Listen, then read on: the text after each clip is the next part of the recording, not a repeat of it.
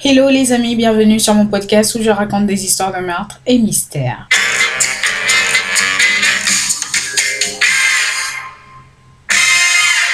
Pour les nouveaux bienvenus, je m'appelle Osnel et je suis là tous les mercredis et les samedis pour vous raconter les histoires les plus sordides, les histoires les plus what the fuck qui existent dans ce monde. Alors, petit disclaimer avant de commencer, je tiens à vous rappeler que ce contenu s'adresse à un public averti, ce contenu est déconseillé au moins de 12 ans. Alors aujourd'hui, nous allons parler d'un féminicide et d'un infanticide.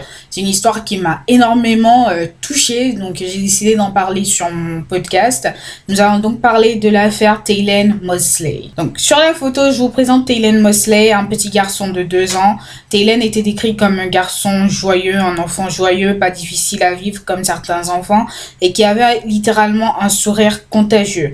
Il était le fils de Passion Jeffrey, 20 ans, et Thomas Mosley, 21 ans. Alors cette histoire débute le jeudi 30 mars 2023. Ce jour-là, la famille maternelle de Taylen s'est mise à s'inquiéter quand sa mère n'est pas venue le déposer chez sa famille pour aller travailler. Et elle a aussi manqué de répondre à plusieurs appels de, de sa famille. Donc tout le monde s'inquiétait, ce qui a fait que le soir du jeudi, des membres de sa famille ont tout simplement décidé d'aller chez elle pour aller voir en fait si elle allait bien, si son fils allait bien parce qu'elle venait juste d'emménager seule dans son appartement il y a moins d'un mois. Donc ils ont décidé d'y aller et une fois arrivés sur les lieux, ils ont découvert du sang dans son allée. Donc là, ils ont frappé à sa porte, elle n'ouvrait pas, donc ils se sont inquiétés. Ils ont appelé les propriétaires pour qu'ils leur ouvrent la porte et une fois les propriétaires arrivés et la porte ouverte, ils ont découvert le cadavre de la jeune femme poignardée, elle était dans du sang, elle était dans une mare de sang, elle avait été poignardée plus d'une centaine de fois et son fils était absent de la scène du crime. Son fils de deux ans était porté disparu. Donc la police a été contactée et la police est vite arrivée, ils ont emmené le cadavre de la jeune femme et ils ont recueilli des preuves, notamment une empreinte tachée de sang sur une bouteille de liquide vaisselle. Puis ils ont concentré ensuite leurs recherches sur la disparition du petit garçon. De son côté, la famille aussi a organisé leur recherche. Ils faisaient des posts Facebook, des posts Twitter. Allez sur Twitter, il y a encore euh, des, des posts qui sont encore euh, là euh, par rapport à la disparition de petits garçons. Ceci nous amène donc au jour suivant, c'est-à-dire le 31 mars 2023, c'est-à-dire le vendredi 31 mars 2023. Ce jour-là, des habitants ont contacté la police par rapport à un alligator euh, qui avait quitté le lac et qui rôdait euh, pas loin du lieu où le cadavre de Pachoun a été retrouvé.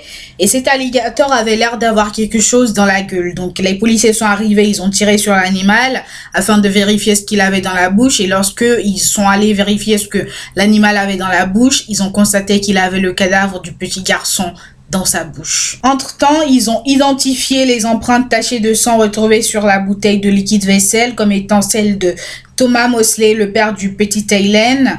De plus, ils ont découvert que la nuit du meurtre de Passion, c'est-à-dire la nuit du mercredi 29 mars 2023, Thomas est rentré chez sa mère avec des coupures à la main infligées par un couteau et certaines coupures étaient tellement profondes qu'il a dû se rendre à l'hôpital pour se faire recoudre et il est même resté à l'hôpital jusqu'au 31 mars. Donc l'enquête a ensuite déterminé que Thomas a jeté son fils presque mort ou pratiquement vivant dans le lac, sachant que le lac était infesté d'alligators et que le petit garçon n'avait aucune chance de survie. Donc l'enfant a ensuite été mordu et mangé, ce qui a mis fin au jour du petit garçon. Donc Thomas a été arrêté dès le vendredi 31 mars et il est poursuivi en justice pour deux meurtres capital, c'est-à-dire meurtre au premier degré.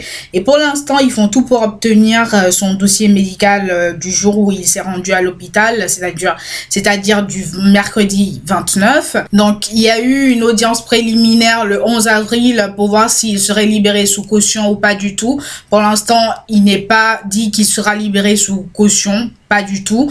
Et en plus, l'accusation veut à tout prix mettre les mains sur son dossier médical parce que selon les parents de Pachoun, le mercredi 29, c'était l'anniversaire de Thomas et ils auraient tous fumé de la marijuana. Donc l'accusation se demande s'il a commis les crimes en étant sous influence de quelque chose d'une drogue ou de en tout cas de quelque chose parce que ils ont ils ont pris son sang en fait à l'hôpital donc ils veulent mettre la main sur son dossier médical. Le dossier avance vraiment à petits pas. Enfin, je m'attendais à ce que ça avance plus rapidement mais ça je sais pas, ça peut-être que c'est moi qui m'impatiente beaucoup mais bon, on attend, on attend en tout cas, mais j'ai tellement mal au cœur pour le petit garçon parce que Enfin, c'est cruel, quoi. C'est cruel de faire ça.